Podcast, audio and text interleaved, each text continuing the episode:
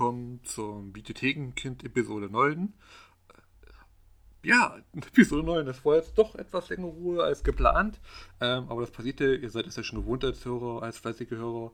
Denn ja, wir hatten immer so mal ein bisschen Abstand und jetzt kommt da ein bisschen Regelmäßigkeit rein. Das wird sich für euch als Hörer dann irgendwie und Hörerinnen natürlich eventuell bemerkbar machen, dass äh, ich Themen beziehe, die auf der letzten Folge passiert sind oder alles so in einen Rutsch klingt, weil ich die jetzt tagelang nach und nach die nächsten Folgen aufnahmen, äh, aufnehmen werde und so dann wochenweise veröffentlichen. Also ich versuche jetzt ein bisschen mehr Vorlauf zu schaffen, dass ich dann auch mal ein bisschen mehr Ruhe habe und dann wieder Folgen produzieren kann und dann, dass es halt wirklich jetzt regelmäßig kommt. Das habe ich mir vorgenommen. Ich hoffe, ich werde es auch durchziehen. Ähm, Episode 9 ist quasi die erste der ähm, Episoden, die jetzt hier quasi äh, produziert werden. Also ich heiße, ich nehme jetzt nicht am Tag 5, 6, 7 Episoden auf, sondern äh, ich habe gerade Urlaub und werde in den nächsten Tagen dann quasi jeden Tag äh, eine Episode aufnehmen, dass ich so ein paar Tage Vorlauf habe. Wir werden es sehen. Wie gesagt, das ist jetzt erstmal so der Vorlauf zu Episode 9 und was in der Zukunft kommen wird. Ähm, den Titel habt ihr schon gelesen. Ich dachte mir so, Episode 4 ist ja super angekommen, hat über 1000 Hörer bis jetzt und scheinbar ist das Thema oder der Name vielleicht zu anreizend. Also habe ich gesucht und gesucht und habe irgendwann jetzt vor, also beziehungsweise ja, durch, durchforste ich so durch Langeweile Webseiten von dubiosen ähm, Labels, ähm, okay, dubios nehmen wir jetzt nicht vielleicht, also Labels, die Filme veröffentlichen, die es sonst irgendwie nicht gibt oder halt auf den deutschen Markt rauswerfen. Und einer davon ist mir dann, kam mir dann dieser Titel, den ich schon gelesen habe, so in den Sinn, French Lolita. Ich habe von dem Film noch nie etwas gehört. Er erschien wahrscheinlich 1998 in Deutschland auf VS oder im Fernsehen. Ähm, so genau kann man das nicht sagen. Äh, ja, aber was für den Film sagen kann, ist, was ich jetzt gleich schon mal ein bisschen zu den Produktionen, beziehungsweise man kann eigentlich nicht viel zur Produktion sagen, weil äh, ja, es gibt nicht viele Informationen, aber ein bisschen was konnte ich durch den Abspann schon herausfinden, ähm, denn der Film wurde 1993 schon produziert und ich habe hier auch schon mal eine DVD-Hülle, dass es so ein bisschen klingt, als ob ich irgendwas machen würde. Also, er ist äh, 1993 produziert worden. Das passt ungefähr äh, in den Look und wie der Film sich benimmt und alles drum und dran. Also, ja, es ist halt ein typischer 90 Jahre Soft-Sex-Streifen. Ähm, wie gesagt, das kennt keiner, der Name ist ansprechend. Gut, Podcast vorbei, äh, Folge kennt keiner, was soll man da schon zu sagen? Natürlich habe ich mir den Film jetzt intensiv äh, angeschaut äh, und kann nur dazu einiges sagen. Ähm, dazu kommen wir dann, ähm, weil ich das bei John Wick ähm, so gut fand, werde ich das jetzt hier auch nach diesem quasi Einleitung des Films jetzt in Kapitel unterteilen. Oder also für mich vielleicht in Kapitel oder in quasi Überschriften, so dass es äh, ein bisschen Struktur hat. Und dazu kommen wir gleich zur ersten Überschrift, die bedeutet dann auch ähm, Handlung, Darsteller und sonstige Fakten. Hm. Also, kommen wir mal ähm, zur Handlung. gut, ähm, ich zitiere das Klappentext von der DVD. Paris, die Stadt der Liebe. Nicht für, nicht für unsere junge Heldin, die frustriert von der Ignoranz des Vaters von zu Hause aus von zu Hause ausreist und ihr Glück in der Großstadt sucht. Dort landet sie erst einmal in einem Bordell wo sie schnell zur French Lolita avanciert. Mit Raffinesse und Tücke, nicht zuletzt aber mit jugendlichem Charme und unter Einsatz ihrer knus knuspenden Körper, Körpers versucht sie alles, um den Teufelkreis aus Sex und Terror zu entrinnen. Äh, okay, was? Äh, ja, gut, Klappentext seht ihr jetzt nicht. Halt in die virtuelle Podcast-Kamera. Früher YouTube-Leben, das Cover. Äh, ja, genau, also also so, also der, der Klappentext verspricht schon mehr Handlung, als der eigentliche Film dann hat. Ähm, es geht um Sophie, so wird sie jedenfalls in der deutschen Synchronisation genannt. Sie ist 16 laut deutscher Synchronisation. Hat keinen Bock mehr auf. Ist nicht ihr Vater, es ist ihr Stiefvater, den die Mutter geheiratet hat vor ein paar Jahren. Und dann ist die Mutter aber abgehauen mit einem anderen, das lebt sie bei ihnen. Der ist irgendwie Nachtclubbesitzer, wird dann im späteren Verlauf dieser sehr, sehr dünnen Handlung erklärt und dann bekommt sie von einer der Freundinnen des Vaters Tipps, sie soll nach Paris gehen. Ähm, sie, sie, verleitet ihn zu Kai und Kai ist Zuhälter und irgendwie hat sie da Bock drauf und dann ist sie halt in Paris und bei Kai und wird dann zur Prostituierten. Erstmal müssen natürlich angelernt werden, bisschen Informationen zwischendurch gibt es immer wieder Sexszenen von anderen oder mit ihr und das zieht sich so diese 80 Minuten, 80? Äh, 82 Minuten ungefähr, also 80, 82 ungefähr äh, hin und immer wieder durch den ganzen Film. Ist natürlich äh, äh, ähm, ist natürlich nicht sehr fördernd, wenn dauernd die Geschichte von Softsex-Szenen unterbrochen wird, aber so war das damals in den 90ern, so sind das Softsex-Filme, äh, die wir alle in den Fernsehen geguckt haben, äh, so aufgebaut, diese Geschichte. Bevor ich jetzt aber weiter vertiefe in der Handlung, ähm, kommen wir doch erstmal, wie das Intro schon sagte, ähm, zu den Leuten vor und hinter der Kamera. Ähm, hinter der Kamera ist eigentlich ziemlich interessant, ist Pierre B. Reinhardt, äh, französischer Regisseur. Wer dem das nicht sagt, sie hat sehr, sehr viele Schmuttelfilme gemacht und äh, Die Rache der Zombies. Gibt es eine Horrorfassung, eine Rutikfassung und beiden sind äh, Frauen, die als Zombies verkleidet sind, nackt und haben ein bisschen Sex und rächen sich an Ehemännern und das ist dann Zombie-Film. Also in Anführungszeichen Zombie-Film. Äh, gibt es im schicken Mediabook von Wicked Vision, das habe ich hier irgendwo in meiner Handlung, äh, Sammlung rumliegen. Das ist so bekannt, da gibt es auch dann als Nude Zombie Schicks und sowas. Also, das ist so, so ein bekannteres, berühmt-berüchtiges Werk von ihm und er hat auch French Lolita 1993 gedreht. Ähm, zur Hochphase von Cécile Fleury, die die Hauptrolle gibt. Sie spielt Sophie, die French Lolita. Ähm, äh, ja, mit Cécile, vor allem äh, Klappentext hat noch was. Äh, French Lolita, ein waghalsiger Erotikfilm der Extraklasse mit Cecilia. Äh, sie heißt aber Cecile. Okay, man kann sie also nicht entscheiden, ob sie nun Cecile oder Cecilia heißt. Ähm, IMDb sagt, lasst mich checken. Äh, äh, äh, es lädt. Äh, Cecile, Cecile Fleury, also nicht Cecilia. Ähm, den freizügigen jungen Ballidube aus dem Skandal der Liebhaber. Der Liebhaber habe ich hier auch irgendwo auf Blu-ray rumliegen. Die hat da die weibliche Hauptrolle das Ballidube gemacht. War auch nach kurzen Recherchen online 93 äh, im Penthouse mit dabei. Also nicht Playboy, äh, sondern Penthouse. Gut, also sie hat jetzt einen jungen mädchenhaften Körper, der aufknosst, weil ungefähr, Geburtstag habe ich jetzt nicht gegoogelt, ich hoffe, sie war volljährig, aber wenn man schon Körperdouble spielt dann, und im Penthouse ist, muss man ja mindestens 18 sein, also war sie mindestens 1893, also kann man hiervon auch schon ein bisschen keine moralischen Bedenken haben, auch wenn der Film jetzt was anderes suggeriert und der Name Lolita halt auch ähm, was macht und die Geschichte halt auch auf eine 16-Jährige pumpt, äh, was natürlich immer noch ein bisschen besser ist als 12 oder 14 natürlich immer noch äh, storytechnisch äh, sehr fragwürdig.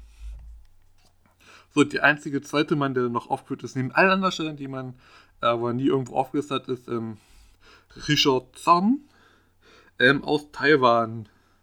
Und der war dann doch in ein paar mehr Filmen dabei als auf French Lolita. Also 8, äh, Gato 2, Rise of the King von 19, äh, 2018. Ähm, The Bride wirst du weiter nicht eins, sondern den zweiten Teil. Ähm, ja, gut, von David Wu und ja, mit auch wieder mit Brigitte Ling. Also reißen wir mal kurz äh, ins asiatische Kino ab, aber äh, Genji Cops war dabei, also so, also ja, wie gesagt, also pff, bisschen mehr schon, aber na gut. Äh, und diese beiden sind halt als Darsteller gelistet und das ist dann auch schon ähm, quasi so das, was man zu dem Film sagen kann, was produktionstechnisch angeht. Also er wurde wahrscheinlich in Frankreich, in Paris gedreht. Irgendwo im billigen Studios, in Sets bis den Eiffelturm sieht man natürlich auch. Es muss natürlich eine schmuddelige Szene geben von Ceci Ferrer im sexy Kleid, wo man den Eiffeltower besucht. Es gehört wahrscheinlich dazu wenn man in Paris dreht und einen Rutikfilm macht, dann muss man auch ein bisschen Eiffeltower zeigen. Das ist filmisches Klischee. Ähm, so, aber da schweifen wir schon wieder ein bisschen ab. Es gibt wirklich zur Produktion und zum Hintergründe nicht so viel zu sagen, weil es ist halt Film, den keiner kennt und auch ich kann mir nicht aus den Finger saugen hier bei diesen Informationen. Das ist halt, ähm, war halt Titel und Titel sind ansprechend. Das heißt, ihr hört im Podcast wahrscheinlich auch mal denkt, oh, Fünf Lisa, das klingt ja aber interessant, also höre ich da mal rein. Äh, ich weiß gar nicht, ob er so redet oder vielleicht redet ihr auch eher so mit einer tiefen Stimme und so ein Bass und so und sagt, boah, dieser Sebastian, der Quatsch ist aber schon wieder so viel Umzug, komm doch mal weiter und schreib nicht ab. Okay, kommen wir also jetzt ein bisschen so zu meiner Interpretation, meinen zum Film. Äh, also ich versuche daraus jetzt irgendwas zusammenzuwürfeln und zu mixen wie erwähnt, der Klappentext der DVD und so ist halt äh, kompletter Humbug zum Teil. Also, es ist halt ein Soft-Sex-Film, da sollte man jetzt keine große Handlung erwarten. Vielleicht, vielleicht hätte man doch ein bisschen mehr erwartet, mehr Anspruch-Erotik oder man geht in die Vollen. Es ist halt zum Teil sehr naiv, sehr einfach gehalten ähm, und sehr fragwürdig. Also Sophie ist 16, wird auf den Strich geht freiwillig, äh, lernt dann von einer erfahrenen Prostituierten, wie man das alles macht. Ähm, man muss halt sagen, der Film äh, es geht ein bisschen positiver um mit der Prostitution und stellt sie jetzt nicht sogar als ganz, ganz schlimm hin, ist aber trotzdem moralisch immer noch ein bisschen fragwürdiger. Warum schickt, geht eine 16-Jährige auf einen Strich? Und das ist allen soweit egal. Selbst der Polizei, die später Kontrolle macht, sie bekommt eine Strafe, weil sie kein Gesundheitspass ist und dann halt vor Gericht, ja, darf sie mit Prostitution arbeiten, landet sie halt im Nachtclub von Kai, dem Kurs, äh, von, von Mark, dem Cousin von Kai, der sich in Sophie verliebt hat, der French Lolita, das ist so, ja, okay, wir mussten irgendwie versuchen, irgendwas ähm, um nicht nur Reihen von erotischen Bildern oder der Versuch, erotische Bilder auf die äh, Leinwand oder das, den Fernseher zu produzieren, zu machen, sondern wir haben irgendwo hier noch ein bisschen Drehbuch übrig und etwas Geschichte. Ähm, ja, was will uns Pierre B. Reinhardt eigentlich mit diesem Film sagen? Oder, oder irgendjemand im Hintergrund, der das Drehbuch immer verfasst hat? Äh, ja, also, wir haben einen Titel, der klingt geil. Wir haben mit Cécile Fleury eine hübsche junge Frau, die Bodydouble war, Skandalfilm, man kann irgendwie das bisschen ausbeuten. Sie war jetzt auch im Penthouse, also könnte damit werben. Wir müssen halt nur sehr auf nackt zeigen. Was machen wir da? Was könnten. French ist Französisch, French Lolita. Wir haben auch ein bisschen asiatischen Hintergrund. Äh, Hongkong, äh, French Lolita, äh, das klingt gut. Wie machen wir weiter? Lasst uns das Übliche machen, was gerade so aktuell ist und wir dann mit dem Markt wuten können und die Leute mehr sehen wollen und dann in Deutschland im Privatfernsehen laufen kann oder auch in den Videotheken veröffentlicht wird. Cover, ich weiß nicht, ob das Cover einfach selbst erstellt worden ist von dem DVD-Label oder was es irgendwie ist. Also man findet halt zu dem Film nicht mehr online irgendwelche weiteren Bilder und sowas. Also äh, man kann halt jetzt äh, dazu sagen, es ist halt, wer ist der Film ein bisschen besser, würde ich sagen. Es ist eine kleine Perle des erotischen Films der 90er, weil man hat so die, die Zutaten, die dazu führen können, dass man halt eine bestimmte Zielgruppe ansprechen kann, die halt ihren oh, äh, Fetisch haben. Und man gerade so ein Lolita-Trend ist, der ja aber 97 erst aufkam, deswegen wahrscheinlich auch 98 bei uns veröffentlicht mit French Lolita, ähm, der aber auch also den Namen auch nur so be also bekannt ist und auch so heißt, also auch im Original wahrscheinlich. Äh, 93 machte das etwas weniger Sinn, obwohl Lolita wahrscheinlich immer zieht. Das projiziert ähm, so ein Bild in den Köpfen der Menschen und dem männlichen Publikum. Und das ist dann diese moralisch fragwürdige Sache, die ähm, so durchgeht. Ähm, eine minderjährige äh, junge, sexy Frau verführt einen älteren Mann. Das ist halt äh, typisches äh, Stoffkino, dass immer die, die jüngere, zierliche Frau und der ältere Mann, das ist nichts Neues und es ist ja im Lolita perfekt beschrieben und auch ähm, die Abgründe dahinter, was das mit den Menschen macht, so etwas. Äh, in der Kubik-Version für mich jetzt nicht unbedingt so dargestellt, aber in der von 97 noch ein bisschen besser. Aber da schweifen wir schon wieder ab. Ähm, und Waschenliter hat es ja auch gezeigt. Also nicht wirklich, äh, ihr kennt ja den Podcast dazu und der Film. Ähm, aber French-Liter ist noch ein bisschen über Waschenliter, weil er versucht wenigstens was Neues zu erzählen, was anderes. Was aber auch Hanebüchen ist zum Teil, was aber auch im Grunde scheißegal ist, ist ein erotischer Film. Wir wollen eh nur nackte Haut sehen und ein bisschen mehr, aber das bisschen mehr gibt es halt nicht. Es ist halt Soft-Erotik, das ist halt wirklich so, was früher in den 90ern auf ProSieben lief, Vox und RTL 2 abends in der Nacht, was dann junge Teenager, wie ich das damals vor dann entdeckt hatte und geguckt hat und Spaß dran hatte und Freude. So ungefähr ist das. Und das, äh, das zieht der Film konsequent durch und so konsequent, dass man sogar während einer Sexszene zu einer anderen Sexszene wechselt und die Handlung dafür einfach auch komplett unterbricht. Also man, man erzählt die Handlung in dieser einen Szene nicht zu Ende, sondern man, kommt, man schneidet einfach so eine Sexszene erstmal um. Dann sieht man ein bisschen Sex, manchmal mit Sachen, also mit, also die Menschen sind voll angezogen, haben dann Sex und dann zur nächsten äh, Handlung zählen noch ein bisschen sowas und dann, also man, man, man, man versucht auch gar nicht erst so ähm, Cécile Fleury, äh, Sophie irgendwie wie mysteriös, erotisch darzustellen. In der ersten Szene ist sie dann gleich nackt, bevor angezogen, trainiert und sie erzählt auch, auch so ein bisschen von ihrem Leben. Also da, man, man, vers man versucht es erst gar nicht, sondern man ist gleich in your face direkt da. Hier, sie ist nackt, sexy, wir haben jetzt diesen Film, wir werden sie dauernd nackt sehen. Äh, in Sexszenen, da wirkt sie dann halt gelangweilt. Weißt du, was auch zur Rolle ist, weil sie soll ja am Anfang stocksteif sein, hat keine Ahnung, so als Prostierte und dass die Freier, da muss sie halt ein bisschen trainiert werden und mehr Sex und zuschauen und lernen und dann liegt sie immer noch gelangweilt da und guckt an die Decke und sieht ähm, äh, Tafel in der Deckung oder Musterung oder die Raufaser der Tapete. Man kann es halt nicht anders sagen. Das ist halt ungefähr die Stimmung des Films und so ist auch ungefähr die Erotik-Szenen. Die Erotik-Szenen werden irgendwann sehr merkwürdig. Es gibt auch Dreier, wo dann die eine Frau sagt, jetzt bin ich drin, jetzt ist wieder ich und jetzt hier wieder für dich und dann da und dann wechseln sie ab und immer wieder, es ist immer Paul. ähm, der macht, es gibt auch eine, einen Dreier mit zwei Männern, mit Kai und Mark, äh, mit der anderen Prostituierten, die ähm, Sophie anlernt. Am Anfang, die verschwindet dann irgendwann und dann kommt die nächste Bedrohung, die wird dann aber auch wieder Freundin. Und so zieht der Film das irgendwie durch diese Bedrohung mit den Frauen und Sophie, die naiv hin und her stürzt und dann von eins in den nächsten landet. Ähm, und dann gesagt, dann sieht man auch diese Szenen, wie sie an dieser Straßenecke steht. Das ist aber so, so in ganz Nahaufnahmen, so dass man gar nicht links und rechts sieht, sondern diese paar Damen und dann kommen halt Männer. Es gibt immer einen Arbeitslosen, der schnurrt und ein paar Anfragen und Damen unterhalten sich. Die, sie sind doch alle freundlich zueinander, obwohl sie eigentlich um die, die Freier streiten müssen. Das ist so ein bisschen so diese Traumfantasiewelt, ähm, dieses Märchenhafte, diese Beschönigung der Prostitution.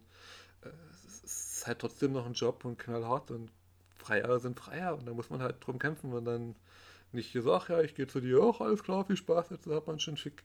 Äh, anders kann, so, so ist das im Film und dann trifft halt Sophie diesen jungen Mann, den nimmt mit auf dem Zimmer für 1000 Francs und kommt die Polizei, wie schon erwähnt, die Polizei hat ja, weil sie verliert ja dann ihr Prostituierte, äh, den Prostitutions, was sie auch immer macht, weil sie keinen Gesundheitspass hat. Es ist, sehen aus, es ist komplett scheißegal, dass sie 16 ist, wie jemand vorhin gesagt no, los, jetzt Sex, sie hat aber keinen Gesundheitspass. Das geht so nicht, da muss Ordnung sein, weil Gesundheitspässe sind wichtig, Prostitution auch. Ähm, das ist natürlich ein richtiger äh, Fakt.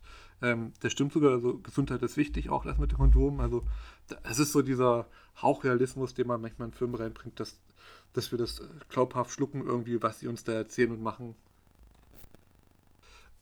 Genau, wie das Gesundheitspass, wie gesagt, 18, scheiß drauf, kein Gesundheitspass.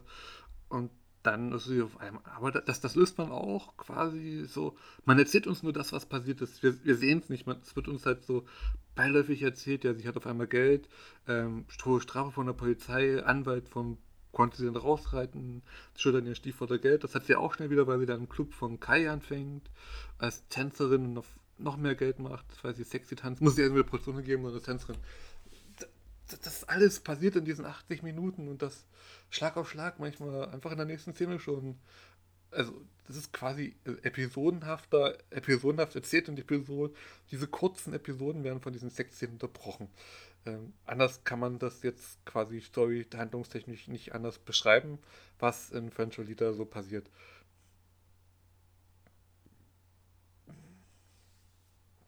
Ja, gut. Ähm, das ist halt alles dann auch ungefähr so stilmitteltechnisch ähm, gefilmt. Das ist halt auf dem normalen Niveau von so einer Videoproduktion, von so einem Porno, das an. Nein, nicht Porno, Soft-Erotik-Film, Pornografie ist es nicht. Dann wäre der Film wahrscheinlich interessanter als das, was wir jetzt hier rausbekommen haben. So, ähm, nach dem Hustenanfall. Ist keine Angst, ich habe keinen Corona oder sowas. Es ist ähm, andere Geschichte, alte Lungenentzündung, Lunge ein bisschen hin, äh, Wetter, äh, genau, wobei ich, genau. Also es ist kein Porno, weil ein Porno würde den Film interessanter machen.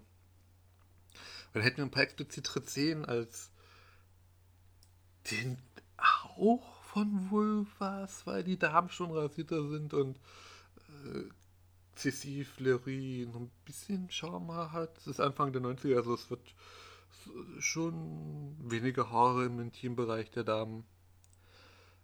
Das, anders kann man nicht beschreiben. Also Pornografie würde den, expliziter Film, würde den Film wahrscheinlich interessanter machen, weil diese, diese naiven Sexszenen, diese, die, diese wirklich feuchten Träume von Teenager, die aneinander gereicht sind, dass man halt schnell masturbieren kann und dann kommt die nächste Handlungsszene, dann, dann wieder bereit fürs Masturbieren kommt. Also, das, das anders kann ich beschreiben. Das Ding ist halt einfach produziert für junge Teenager, die gerade dauergeil sind und masturbieren wollen, weil sie keine Freundin und Freund haben.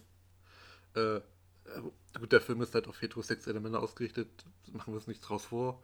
Äh, es gibt eine kurze Szene von männlicher Nacktheit komplett, da sieht man so ein bisschen schlafen Schwanz, das war es dann aber schon.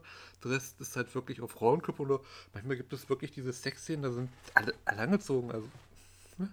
es ist halt ein Dreier mit angezogenen Menschen, das habe ich glaube ich vorhin schon erwähnt und jetzt nochmal, weil alle Ausführlichkeit nicht, dass ich diesen Podcast irgendwie ein bisschen strecken möchte, diese Folge, sondern ich schweife schon wieder ab. Nein, ich, es sind halt so Punkte, die ähm, immer wieder kommen, wenn man irgendwas bei diesem Film besprechen möchte, weil irgendwie ist er dann doch interessant, aber nicht so richtig. Er ist aber auch nicht so schlecht, dass man äh, mehr raus, rausholen könnte und mehr versuchen könnte zu erklären. Wenn ich mir das versucht, in die Tiefe zu gehen bei French Leader, das, das ist Standardaufnahmen, Kamera hingestellt, Portex gemacht, fertig, Nahaufnahme, Weitwinkel, Master, Körper. Es, es gibt kaum Kamerafahrten, irgendwas Sinnliches an den Damen Erotik, sondern äh, nackt bisschen rumgeknutsche, wir machen das schnackig und es geht los. Ähm, das war's. Also es ist halt wirklich so Fantasie. Frauen sind willig, will ich gleich hier, ich mach, mach die Beine breit und nimm mich doch, du bist dieser starke Hengst, der, der mich durchvögeln würde. Das, das ist das, was ähm, French Dieter hat und das, was halt einem Teenager schon anspricht, weil es ist halt die Fantasie und man, man ist noch nicht diese Reife und hat dazugelernt und alles, sondern Nein, man will halt diese Schnellbefriedigung. Frauen sind hier Objekte und das ist natürlich nicht gut oder moralisch auch sehr, sehr fragwürdig 2020. 93 bzw. 98 wurde der Film dann in Deutschland erschienen. Wahrscheinlich noch nicht so, da war das, na gut, da war es wahrscheinlich auch schon so, aber es hat ähm, diese Produktion dann für den reinen Videomarkt nicht so interessiert, weil es war ein Riesengeschäft und Absatzmärkte. Und mehr kann man zu French Lolita auch wirklich nicht erzählen. Ich hoffe, euch hat die Folge halbwegs gefallen. Sie wird so ein Riesenhit wie Waschenliter, das ist für mich hoffen. Ansonsten hören wir uns dann bei Episode 10 wieder. Ich wünsche euch einen guten Abend, gute Nacht, bis zum nächsten Mal.